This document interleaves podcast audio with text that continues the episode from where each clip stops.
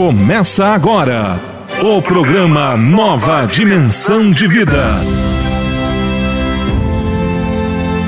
Apresentação: Pastor Idecaso Takayama.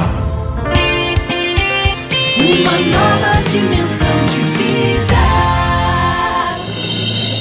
Pastor Takayama, 50 anos de ministério, uma voz um chamado, uma vida que há mais de 35 anos leva a mensagem do Evangelho aos quatro cantos do mundo. Também através das ondas do rádio, anunciando que Jesus Cristo é o Senhor e em breve voltará. voltará. Alô, meus queridos irmãos e amigos, nós queremos pedir o carinho de todos vocês continuarem nos ajudando. A lei da semeadura está aqui tudo aquilo que nós semearmos, iremos colher. Então a Bíblia diz em 1 Coríntios: contribua com alegria. Você fazendo isso, você estará semeando na seara do Senhor. Ajude o pastor Takayama a ir mais adiante. Se você entendeu que nós podemos fazer a obra de Deus, que você pode se somar comigo, seu intercessor nessa ajuda financeira, então você vai no teu banco, ah, se você tiver Caixa Econômica Federal, CEF, né?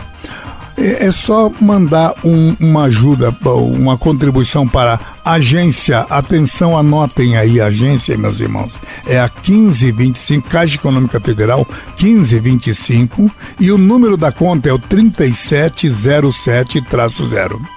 Vamos supor que você tenha uma conta numa outra agência, um outro banco de outro nome que não seja Caixa Econômica. Ah, então você vai ter que usar o CNPJ, porque uma simples transferência da tua conta para nossa conta, que é essas contas que eu já dei. Vou repetir aqui. Agência Caixa Econômica Federal 1525 e a conta é 3707-0. 3707-0. Esse é o número da conta. Mas aí, se é da tua a, vamos dizer, se, se você tem conta num outro banco, se é da, do teu, da tua conta para a minha conta, você terá então que colocar o CNPJ da Cristo Vive Evangelismo, porque é uma pessoa jurídica, tá? Então, o CNPJ, atenção, é o 09 131 313 313 0001 traço 53. Vou repetir porque é um número bastante comprido. 09 131 313 mil ao contrário, né? É o 0001 traço 53. Tá bom, gente? Nós, você já sabe, o nosso contato, nosso endereço é Caixa Econômica Federal. O número da conta você já tem aí.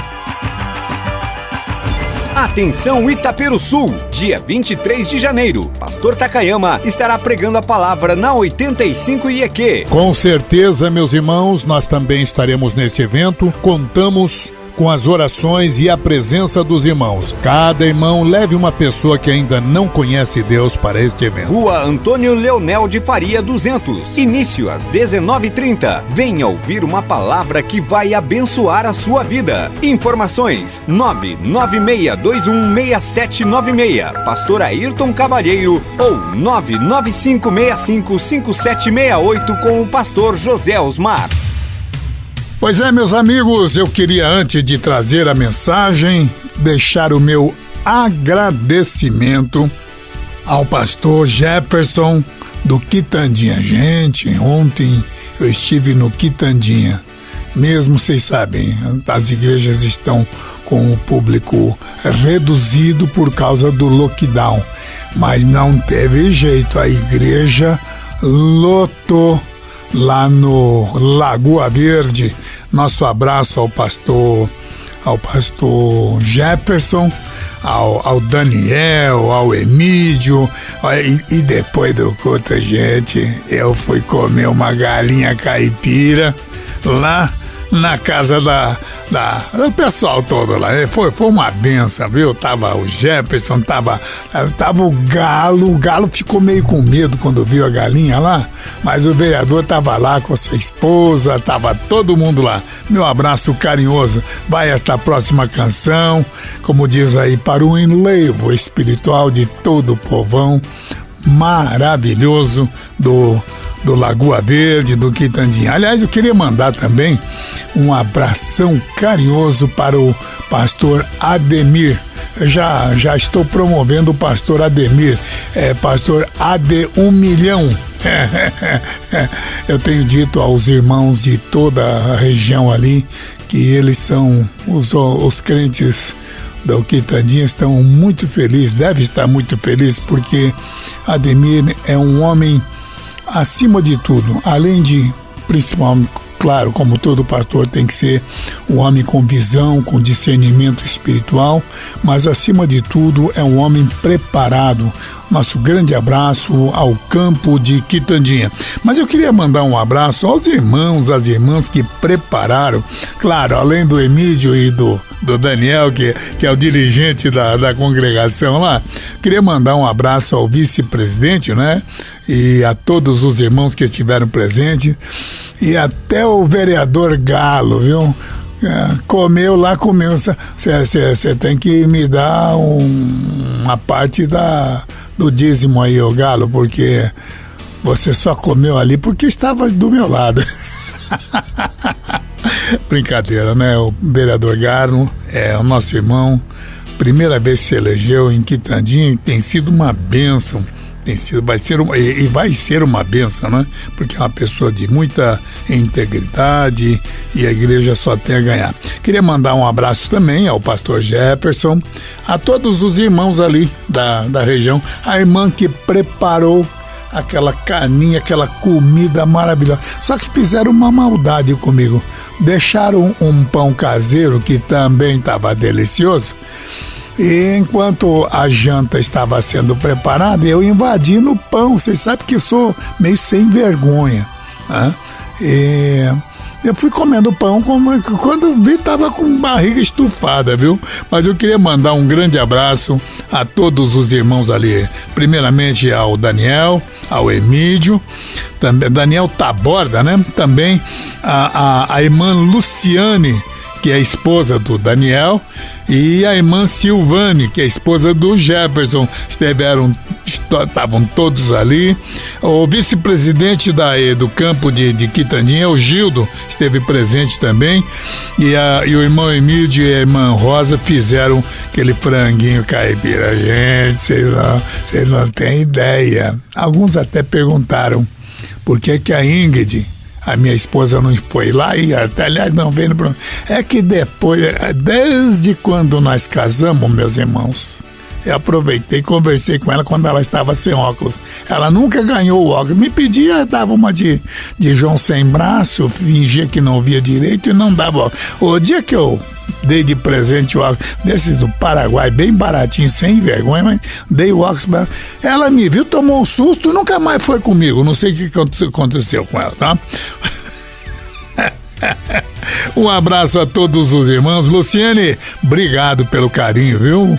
A comidinha caseira estava deliciosa.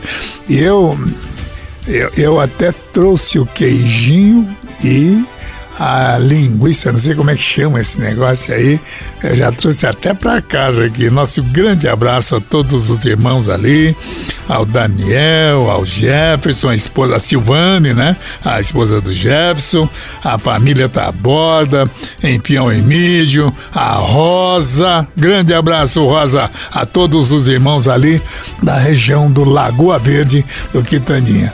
Alguns irmãos disseram, por que, é que o irmão Takami chegou atrasado? Gente, eu, quando me avisaram que ficava a 6 quilômetros, aliás, deve ter muitos irmãos que tá, pegaram a BR e foram para 6 quilômetros da entrada do Quitandinha, vai dar lá no Ribeirão Vermelho.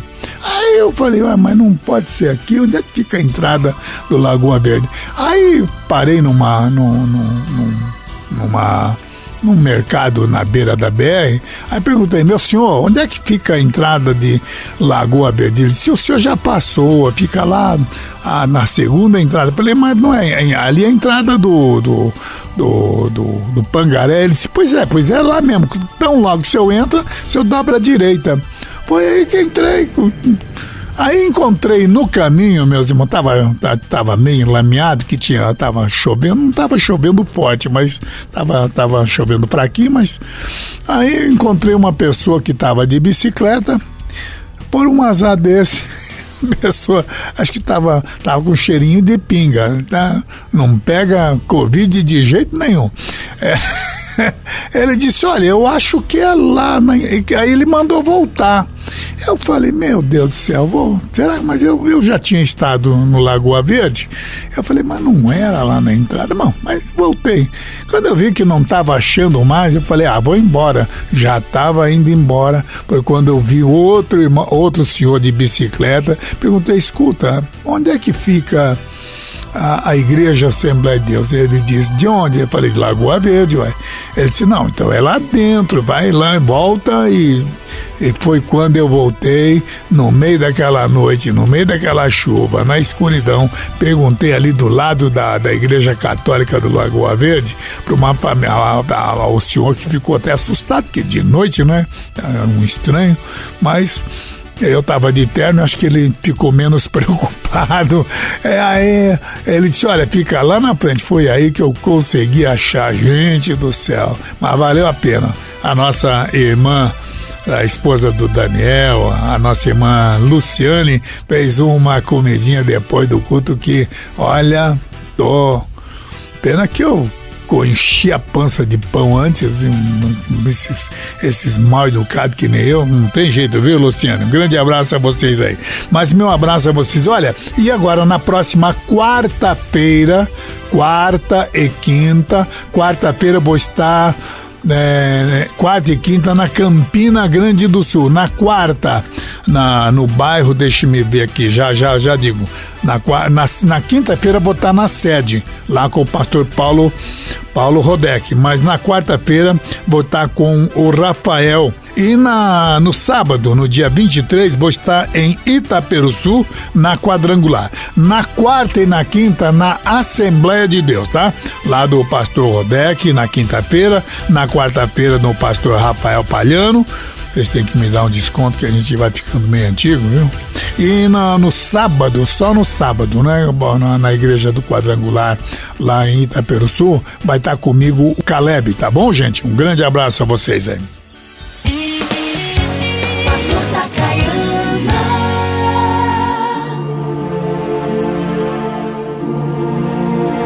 Momento da Palavra.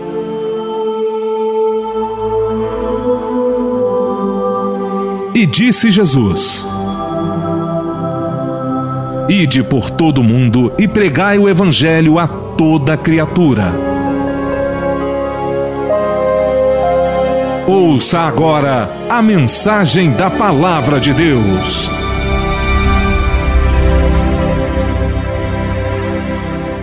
Bem, nós vamos trazer hoje um pouco de orientação a essa questão né, da radicalização que acaba muitas vezes dividindo igrejas. Ah, o camarada não acredita nos dons espirituais, outro acredita. Igrejas que, são, vamos dizer, crescem porque dão valores.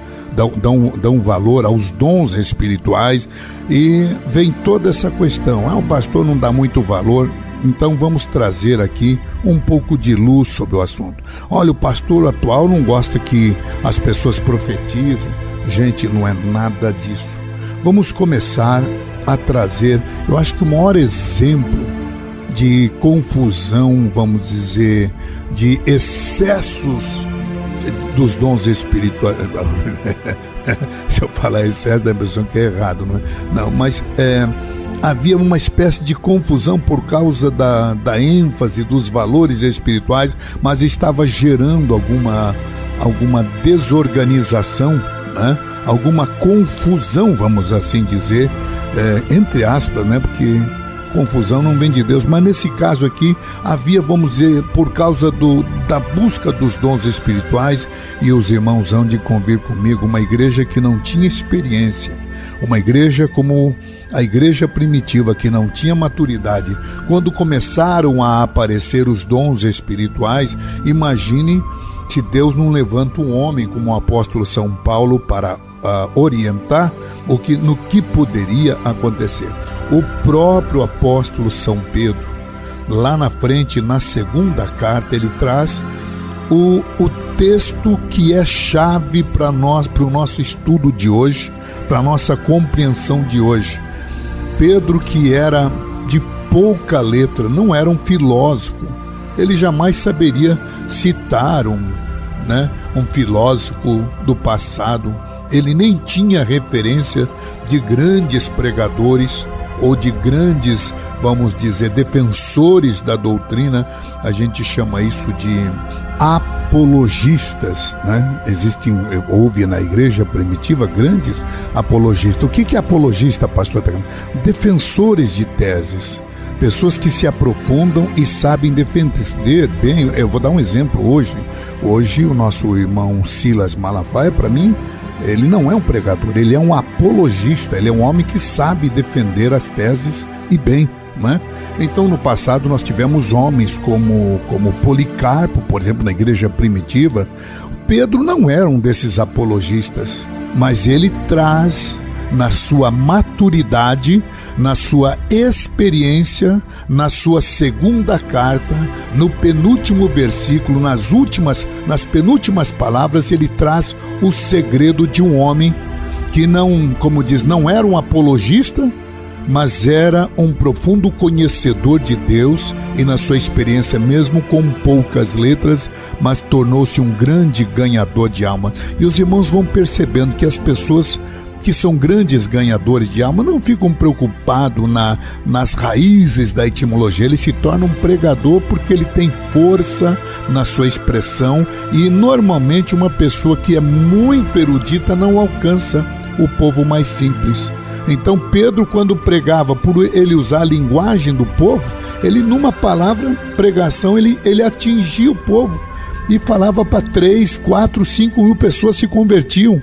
Agora né? A gente não vê isso nos outros, nos outros apóstolos, né? nem por isso é mais ruim ou me menos ruim, cada um dentro do seu ministério. Então existem pessoas como nós conhecemos, eu não vou citar nomes aqui, mas tem pregadores da nossa geração que foram, vamos dizer, eruditos, mas são pessoas que não alcançam ou que não alcançavam pessoas, mas sempre porque uma pessoa que fala a linguagem do povo alcança milhares, uma pessoa que fala uma linguagem, vamos dizer, mais erudita, vai alcançar quanto? Uma dúzia, meia dúzia e olha lá. Bom, mas essa é a questão. E Pedro traz o segredo aqui, ele deixa o segredo. Ele diz: crescei, mas antes crescei na graça e no conhecimento. Então, o perigo em tudo, em tudo que nós fazemos, meus irmãos, é ser só de um lado, tipo aí, cresce só na graça e não aceita o conhecimento. Ou então cresce só no conhecimento doutrinário, na teologia, no grego, na exegese, na humilha, na, humilha, na hermenêutica, é, é, no conhecimento dos radicais gregos e latinos, é? mas não dá vazão ao Espírito. Os dois lados estão errados. Se crescer só na graça, fanatismo. Se crescer só no conhecimento, formalismo. Pedro traz o segredo, a receita. Antes crescei na graça, para dar poder. É? Graça é uma coisa que é dada direto por Deus. Eu já dei um estudo aqui sobre pães e manás. Graça é o maná. Tá? Mas conhecimento é o pão, é aquilo que a gente trabalha. A gente ganha o trigo, esmiuça o trigo, faz a farinha, amassa com a água e bota no forno, né? Até o pão também que é feito pelo homem, se não tiver forno, meu, meu, meu irmão, não vai, não vai ficar bom. E quanto mais azeite põe, melhor fica, o pão fica mais macio. Bom, essa é outra história. Mas Pedro diz: antes crescei no quê? Na graça e no conhecimento. Se a pessoa crescer só na graça, né? Pode se tornar fanática, como também tem gente que só cresce no conhecimento e fica ironizando as pessoas que têm dons espirituais, que glorificam a Deus, mas são pessoas que têm conhecimento e a igreja deles não cresce. Então o segredo é crescer na graça e no conhecimento. E eu conheço pastores por aí que são de denominações que têm uma linha doutrinária que são tão rigorosos na questão de não dar valor aos valores espirituais que ele tem que ficar quieto tem o poder do Espírito Santo.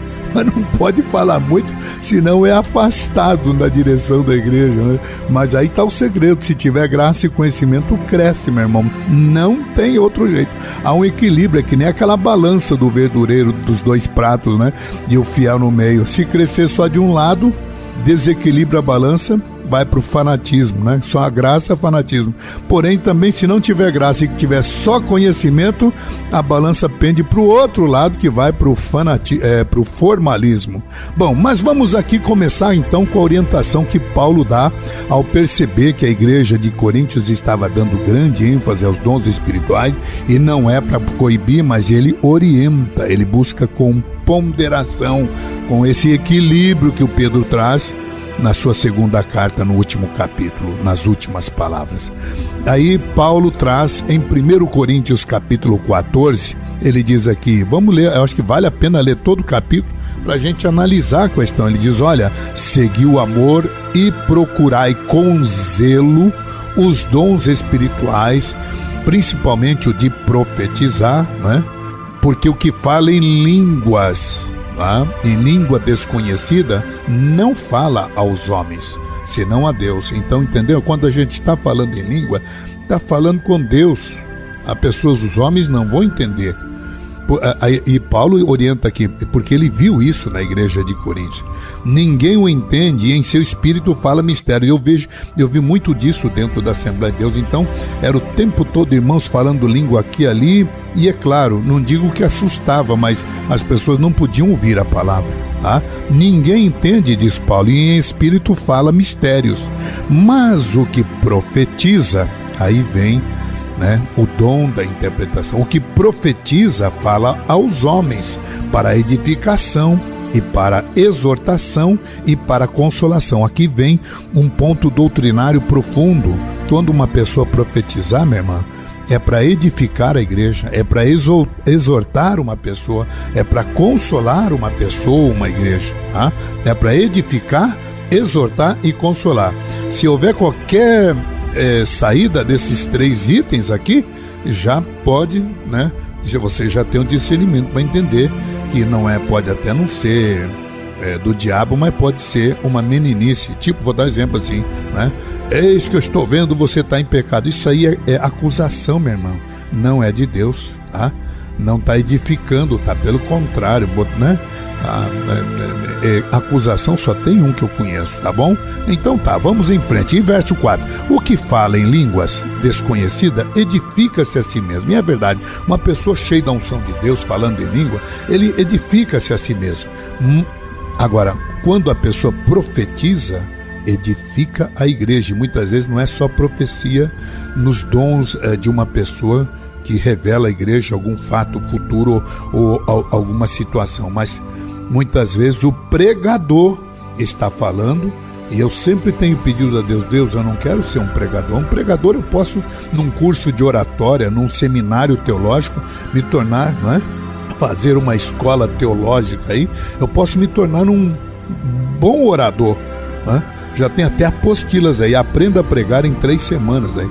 Não é isso que a gente tem que ser um seminarista que sai do seminário organizando o seminário, é, né, sermão, como é que é? Temático, sermão é, é textual, é escola americana, escola presbiteriana, e os melhores pregadores são da escola presbiteriana, né? Tem escola coreana aqui, né? Então, é três pontos, quatro pontos, né? olha gente, isso aí eu posso ser um orador, mas eu não quero ser um orador é, didático, né?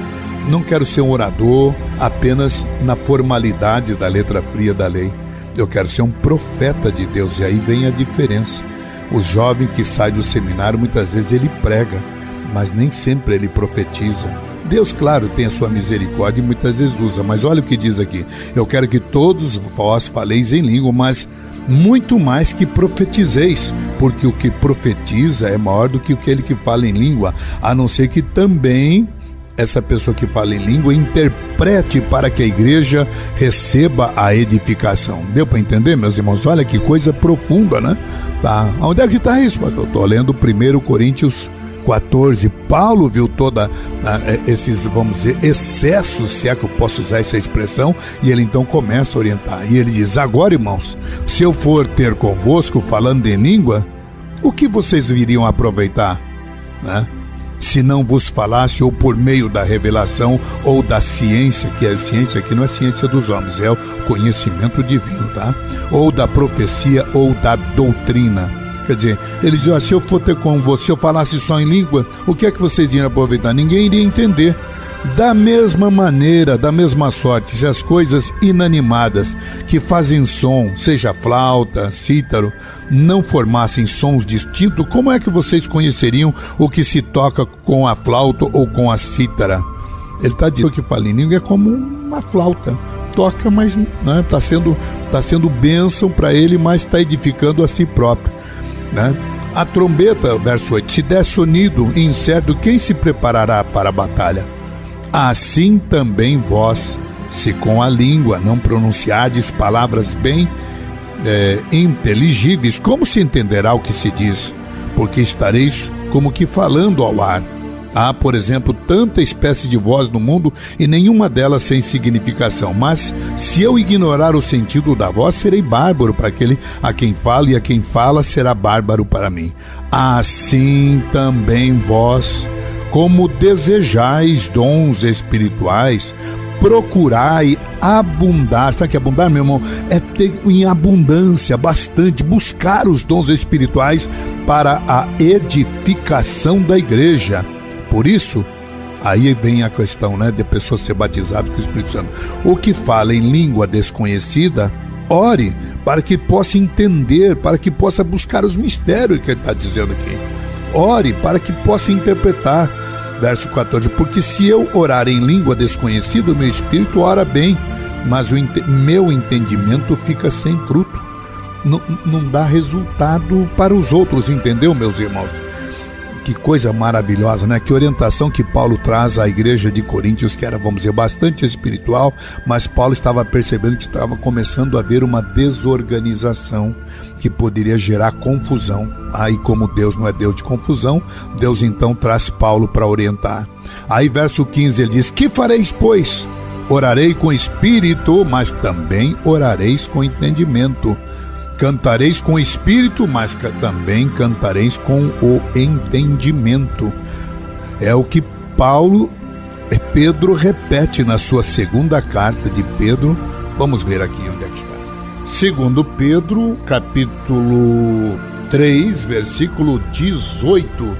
Crescei, antes crescei na graça e no conhecimento de nosso Senhor e Salvador Jesus Cristo Tá bom, meus irmãos, eu acho que é tão profundo isso, né? Verso, então vamos agora continuando com o 1 Coríntios 14, 15, Paulo dizendo: Que fareis, pois? Orareis com o espírito, mas também orareis com o entendimento. Cantarei com, cantarei com o espírito, mas cantarei com o entendimento. Verso 16: De outra maneira, se tu bendissesses com o espírito, como dirás o que ocupa o lugar do indouto? O amém sobre a tua ação de graça, visto que nem sabe o que, é que tá, você está falando, porque realmente tu dá bem, tu dás bem as graças, mas o outro não é edificado. Dou graças ao meu Deus porque falo mais língua do que vós todos. Dou graças ao meu Deus. Veja que Paulo sabia falar mais língua, né? tinha línguas estranhas mais do que vós todos. Todavia, diz o verso 19, 1 Coríntios 14, 19. Eu antes quero falar na igreja cinco palavras da minha própria inteligência para que possa também instruir aos outros do que dez mil palavras em línguas estranhas. Irmãos, e aqui vejam, eu trago aqui a orientação para aqueles que né, muitas vezes imaginam que a gente é fanático. Né? Irmãos, não sejais meninos ou fanático ou né, incrédulo, como alguns podem imaginar. Verso 20: Irmãos, não sejais meninos no entendimento, mas sede meninos na malícia, mas adultos no entendimento. Está escrito na lei: por, por gente de outras línguas e por outros lábios Falarei a este povo, e ainda assim não me ouvirão, diz o Senhor. De sorte que as línguas são um sinal não para os fiéis, mas para os infiéis. E a profecia não é um sinal para infiel, mas para os fiéis. Se, pois, toda a igreja, isso aqui é tão profundo, meu irmão, mas hoje, no claro, não vai dar para em, em 5, 10 minutos de programa tocar no assunto, mas é bom cada irmão meditar. Vamos lá. Mas tem gente que não vai nos cultos de doutrina nas suas igrejas e fica sofrendo. E o pastor, coitado, traz uma orientação maravilhosa, mas tem gente que não aprende aí porque não vai, né? Vamos, verso 23. Se, pois, toda a igreja se congregar num lugar e todos falarem línguas e entrarem em doutos ou em viés, não dirão porventuras que estão loucos? É o que muita gente fala, né? Quando vê crente falando língua estranha ou dando reteté, como diz. não é só gente de fora, não. Tem gente até de dentro que fica escandalizado, né? E aí tem essa divisão de gente que aceita e gente que não aceita. Vamos lá. Mas se todos profetizarem, algum indulto infiel entrar, de todos é convencido, de todos ele é julgado. Vamos agora então pular para o verso 26. Que fareis, pois, irmãos? Quando vos ajuntais, isso é nas igrejas, tá vendo? Ou nos cultos de família, quando, pois, quando vos ajuntais, cada um de vós tenha salmo, né? que, que é cântico? Tem a doutrina, tem revelação, tem língua, tem interpretação. Faça-se tudo para a edificação.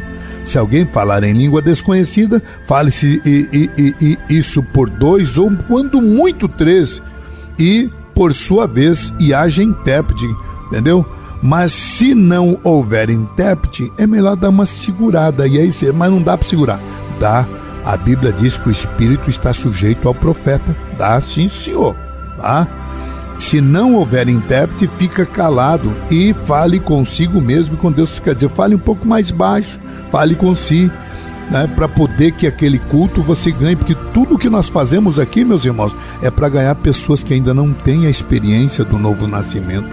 Aí verso 29, e falem dois ou três profetas e os outros, olha aqui meu irmão, aqui está a passagem que a gente tem direito a julgar. Falem dois ou três profetas e os outros julguem. Tá? É a mesma coisa que em 1 João diz, olha, julgai as profecias. Tá? Bom, mas vamos aqui voltar dois ou três. Tem lugar por aí que fala 200 profetas e muitas vezes interrompe até o pregador. Não pode. Eu acho isso uma falta, vamos dizer, de maturidade e de ordem. Deus não é Deus de confusão. O pregador está pregando, a pessoa inter interrompe. Né? É, tem, que, tem que haver esperar o pregador terminar, porque o, o pregador está sendo um profeta. Bom, verso 30. Mas se a outro que estiveres assentado for revelado alguma coisa, cale-se o primeiro, porque todos podereis profetizar, mas um depois dos outros para que todos aprendam e todos sejam consolados. Ah? E os espíritos dos profetas estão sujeitos aos profetas. Gente, isso é muito profundo. É sinal que a gente pode se calar, sim, Senhor. Porque Deus não é Deus de confusão, senão de paz, como em todas as igrejas dos santos.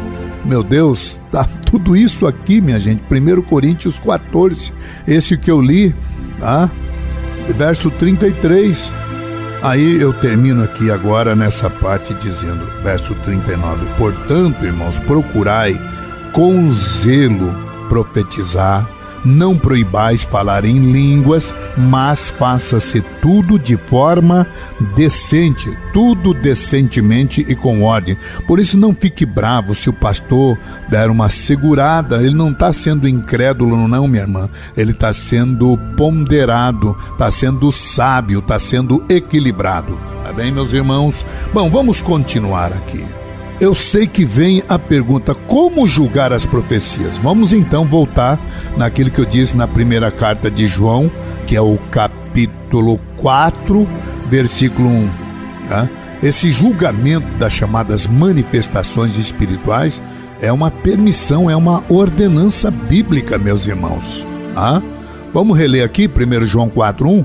Não creiais em todo espírito, mas provai se os espíritos são de Deus, porque já muitos falsos profetas têm se levantado no mundo. Então, o discernimento não só é bom, mas é uma necessidade para a igreja nos dias de hoje, no meio de tanta confusão, nesse verdadeiro bombardeio de modismos né, de exageros, de misticismo, de coisas erradas, de heresias, coisas antibíblicas, no meio dessa confusão do, do, do, chamado mundo moderno, do crescimento da igreja. Aí vem a, não é profecia, vem profetadas, ah, e muita coisa ruim tem sido acontecido, gerado, e por isso Deus deixa aqui para a sabedoria do servo de Deus, julgai as profecias. É claro que eu tenho irmão agora que ficou mais confuso,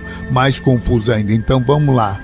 Em primeiro lugar, o que é julgar uma profecia, meu irmão? Tá? Julgar uma profecia é primeiro ver se ela está dentro daquilo que nós aprendemos na palavra de Deus, se ela está em conformidade com os nossos princípios ensinados. Tá? Se numa profecia vier uma nova doutrina que não está na Bíblia, fica com o famoso pé atrás, meu irmão. Esse tal do novo ensinamento, de uma nova revelação aí, isso aí já demonstra que tem alguma coisa errada. vou dar um exemplo: teve uma igreja aí que eu não vou dizer o nome, né? Que proibia que na, no ensinamento deles, é uma igreja que veio da América, dizia que negro não pode ir para o céu e não tinha jeito. Mas quando eles viram o, os problemas que começaram a acontecer lá e aqui na, no Brasil e na América, aí eles mudaram. Ai, Deus deu uma nova revelação para o profeta e agora pode. Ora, que Deus é esse que antes podia, agora não pode? Ora, meu amado irmão, a profecia está entrando em choque, porque desde o início Deus nunca proibiu, não há cor. Imagina se, né, sei lá como é que entra o japonês, que é o meu caso aqui, né, japonês, africano, europeu, asiático, meu Deus, né? É, bom, então é preciso tomar cuidado se a profecia entrar em choque com a, o que aquilo que a Bíblia fala, a nossa doutrina. Vamos, pastor, qual é a diferença entre uma doutrina e os costumes? Costumes são sazonais e locais, meu irmão. Paulo, por que é que ele não escreveu uma carta só e teve que escrever 13? Porque tinha lugares como Coríntios era de um jeito, região de Colossos era de outro, Tessalônica era de outro, ah, Efésios, Éfeso era do outro jeito, tinha lugar que podia saudar com ósculo santo, outro lugar não. Até hoje tem na Rússia, no meio da, da região da Rússia, os homens se beijam. Não é por. É, é, é o chamado ósculo santo. Eles têm essa tradição. Né? Então, vemos que tem coisas que são, é, vamos dizer, costumes, né? uso do véu ou não uso. Tá? Então, se tem igreja que usa, eu não fico criticando, não. Se beija, Deus fica dando risada, essas briguinhas de, de, de, irmãozinho, né? Que nem um pai que vê os dois molequinhos aí, um menino, brigando por uma coisa que falta maturidade. Mas quando a pessoa amadurece, para de brigar por essas bobagens. Tá me ouvindo, meu irmão? Agora, não se pode tirar nada nem acrescentar nada na Bíblia. Vai ter maldição, diz Apocalipse 22, versos é, 18, verso 19. Tá? Então, é preciso tomar cuidado. Quando alguém vem com uma nova, um profeta e vem reivindicando uma nova revelação, uma nova verdade através de uma profecia, vá com calma, tá, meu irmão? Vá com o famoso pé atrás, a Bíblia te dá direito. Guarda isso, 1 João 4:1. Também não é para ficar incrédulo, né? é ver se não é profecia da carne ou da meninice ou do diabo, não é? Agora, Deus fala com certeza, porque daí tem gente que já aproveita esse versículo para não crer mais em nada. Não é isso? Né? Quem tem o Espírito de Deus, ouça o, o que Deus está falando, o mesmo Espírito que está em mim, meu irmão está em você. Tem coisas que o pastor não precisou nem me ensinar. O Espírito de Deus já me dizia que alguma coisa, tem coisas aqui que eu respondo pelo Espírito, meu irmão. Ah? Então, tem coisas que algumas pessoas me perguntam, eu percebo que ela não amadureceu ainda, porque se tivesse o Espírito de Deus, já entenderia. Quando a gente aceita Jesus, o lugar do Espírito fica aberto para a gente ter contato direto com Deus, meus irmãos. Mas vamos avançar aí. Então, como julgar as profecias? Eu vejo gente aí, né, é, buscando consultas, né? Como se fosse cartomante ou quiromante, vai lá na casa de uma irmã que profetiza: ah, como é que vai ser negócio? Será que eu posso montar um negócio? E dão dízimos gordos, né? Como diz, eu oh, estou fazendo um bom negócio com Deus. Tome cuidado, meus irmãos. Né?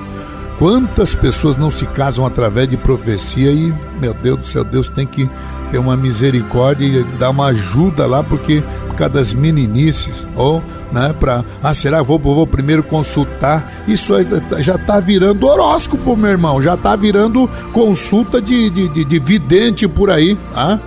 É, para montar negócio, para viajar, para casamento. Ora, meus amados irmãos, e já tem até programa de rádio online aí, meu servo, tô. ah, meu Deus do céu. A primeira regra de fé, meu irmão, é a gente obedecer os princípios da palavra de Deus e não baseado em profecias. Eu conheci igrejas onde deram valor só aos valores espirituais, ênfase né, aos valores espirituais. E aqui no Paraná, não vou dizer o nome, a igreja cresceu, a mulher mandava mais do que o pastor, porque ela era profeta. Irmão, do mesmo jeito que cresceu, acabou. Ah, então é preciso ter. Pedro, mais uma vez eu volto na segunda carta dele, né? Ele diz: Antes crescei na graça, tem que dar né, valor aos dons espirituais, mas crescer também no conhecimento. Vamos lá, 1 Coríntios 14, 14 3. O que profetiza fala aos homens para edificação exortação e consolação. O dom da profecia vai se manifestar dentro destas características: edificação, exortação e edificação. Edificação, exortação e consolação. O que é edificar, meu irmão? Edificar um prédio é construir um prédio. Né? Quer dizer, ninguém vai construir um prédio se não tiver abalizado. Primeiro tem que fazer a planta, depois tem que fazer as bases sólidas. Tá? Tem que ter base sólida, não pode ser em areia, tem que ser em rocha, tem que jogar concreto, ferro. O que, que é isso mesmo? Depois é que vai o tijolo, senão racha tudo. Profecia de Deus tem que edificar, vai trazer crescimento, desenvolvimento dentro de bases sólidas. Tá? Eu lembro aqui em Rio Branco do Sul, onde eu estava no culto, e percebi que tinha um profeta. Oh, começou a falar sobre profecia de morte. Ó, oh, meu irmão, profecia de morte vai frontalmente contra edificação, exortação e consolação. É profecia do medo e Deus não nos deu o espírito de medo. Eu já na hora levantei e disse: olha, você pode parar aí, meu irmão. Eu sei que alguns irmãos ficaram horrorizados comigo, mas é que se um obreiro não tiver determinação e força, meu irmão, a coisa vai degringola, cai para o caminho errado. Exortação no original, o que, que é aqui fala em edificação, 1 Coríntios né, 14, 3, edificação é para a igreja crescer. Segundo, então profecia de morte já não presta para nós. Né? Mesmo porque morte para o crente não é ruim. Ah, eu que eu vejo você, não suba no avião no dia tal. Eu falei, vou fazer questão de subir. E outra coisa, morte para mim não é assusta as pessoas que não têm né, experiência, não têm intimidade com Deus. Morte para o crente é ruim, meu irmão? Morte para o crente é vitória. Paulo dizia: para mim o viver é Cristo e o morrer é até lucro. Né? Então veja, mas é claro que a pessoa que não tem a devida maturidade fica com medo. Eis que estou vendo um caixão, né? Ora, meu amado irmão. Então, eu já procurei tirar informação para ver se a pessoa da pessoa tá fazendo aquilo por meninice ou tá fazendo por malandragem. E eu descobri que ele era lá do norte e era por malandragem. Estão me ouvindo, meu irmão? Então vamos lá. Ah, além de edificação, vamos falar da exortação. O que, que é exortação? Vamos ver no grego o que é que significa exortação. A palavra exortação significa encorajar, meu irmão. Exortar significa encorajar, significa consolar. Então, profecia tem que encorajar, despertar, confortar, desafiar a pessoa a crescer na fidelidade e no amor. E finalmente aqui diz edificação, exortação e consolação. Olha, meu irmão, se você tiver que chamar a atenção de uma pessoa, claro, ô seu safado, não tem que fazer, não, não precisa fazer assim. Mas chame-o no amor, diga: vem cá, meu querido, vamos conversar um minutinho. Você não está fazendo isso bem no caso do irmão lá em Rio Branco, eu tive que ser contundente porque ele já tinha espalhado medo para pegar dinheiro dos irmãos ali que ficam com medo, né? Ó, ora, meu irmão, então eu tive que ser duro para que não houvesse, né? É, nenhuma distorção. Mas agora vamos falar sobre consolação. O que, que significa consolação? A palavra consolação no grego significa encorajamento. Tá? é sinônimo de quê? Fortalecimento. A pessoa se fortalece. Tá? Ela, ela, ela, ela, quando ouve a profecia, ela se fortalece. Bom, tem ainda profecias de fatos futuros que também edifica, exorta e consola, não é? Mas vamos lá. Uma profecia também tem que ser uma profecia coerente. O que, que é coerente? não ser contraditório, meu irmão. Tipo aí, né? Oh, meu servo, não toma, não toma a ceia. Aí daqui a pouco o professor, não, pode tomar o pão, mas não toma o vinho. Oh, é. ah, meu irmão, isso é molecagem. Falta de discernimento, né? É, ignorância ou então meninice, né? E eu diria carnalidade. Né? Bom, aí vem a questão da maturidade, onde o pastor tem esse devido preparo, onde tem obreiros com devido preparo, então tem que ter discernimento do espírito para que a gente possa julgar as profecias, né? E também né, a gente possa ter entendimento se isso está sendo bom para a igreja. Tem muitas vezes um alerta de Deus sobre algumas obras, algumas doutrinas e esse tipo de profecia é muito importante normalmente Deus dá isso, esse discernimento para o pastor da igreja, principalmente nesses tempos de hoje, nesses tempos difíceis. Bom, aí como pastor, como é que eu sei se como é que eu julgo? Faz o seguinte, quando você tiver uma profecia, não não diga, oh, isso aí é da carne, não vá fazer isso. Mas você guarde para si, diga Deus, se esta profecia é para mim, confirma. Deus não é Deus de confusão, meu irmão. Então ele vai confirmar com uma outra pessoa. Eu me lembro de um, um rapaz que ia para uma região e eu disse: Olha, você peça a Deus. E ele então ficou aguardando. Deus falou com uma mulher numa cidade, depois falou numa outra congregação, uma outra pessoa. Então Deus confirmou. Normalmente eu sempre digo: Olha, você quer que uma coisa, se a profecia saber se é de Deus ou não, peça confirmação. Deus vai te ouvir, meu irmão. Ah? E é, a profecia que é de Deus, ela vai se cumprir. Veja o que diz no Jeremias 28, 9. O profeta que profetiza a paz, somente quando se cumprir a palavra desse profeta, é que será conhecida como aquele a quem o Senhor, na verdade, enviou. Jeremias 28, 9 já está vencendo o meu tempo aqui, né? Já passei do tempo. Mas eu, eu acho que isso foi bom para os irmãos terem uma noção e ver que está aqui claro na palavra de Deus, não é? Nesses textos que eu li. E é, para finalizar, né?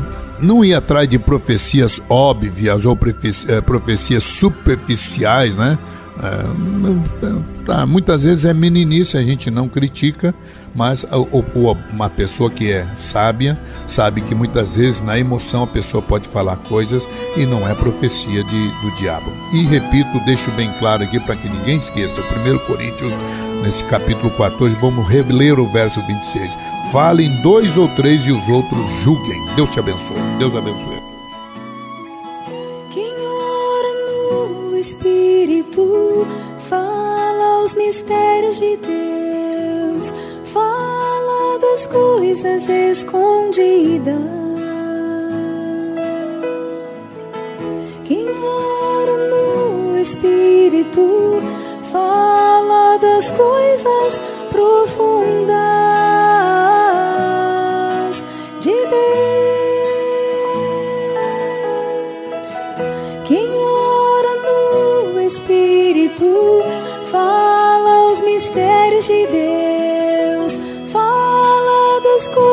Escondidas.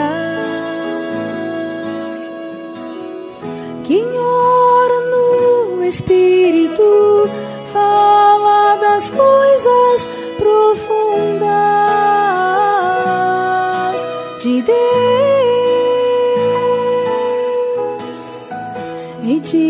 Edificai-vos na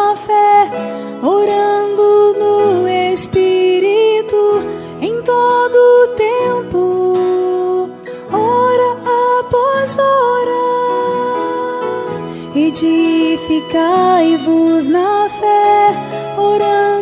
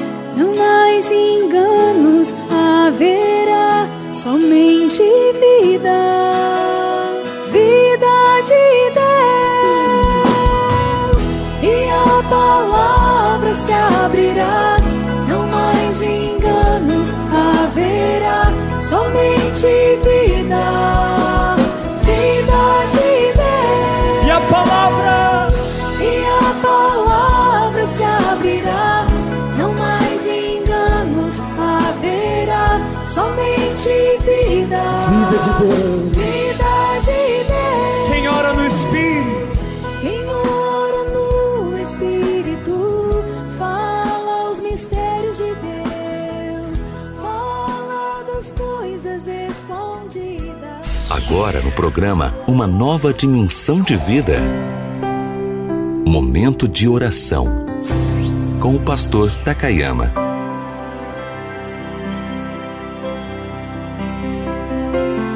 Bondoso Deus, soberano Pai, queremos render graças a Ti neste dia, por Tu nos dares a sabedoria, a orientação dentro da Tua palavra. Abençoa vidas, homens, mulheres que precisam de Ti. Sabemos que os dons espirituais estão em nosso meio e é com esta confiança, entendendo que o dom não é meu, mas é da tua igreja, é que eu exerço a minis- ministro, ó Deus, trago a ministração da tua palavra, orando pelas pessoas doentes. Eu e os milhares de de irmãos intercessores agora, levantamos um clamor de intercessão por vidas enfermas, doentes, por lares angustiados diante dos ataques constantes do mal. Eu repreendo as forças do inferno. Eu repreendo esta enfermidade, este câncer, esta doença incurável pelos homens. Eu ministro autoridade espiritual para repreender todos os males.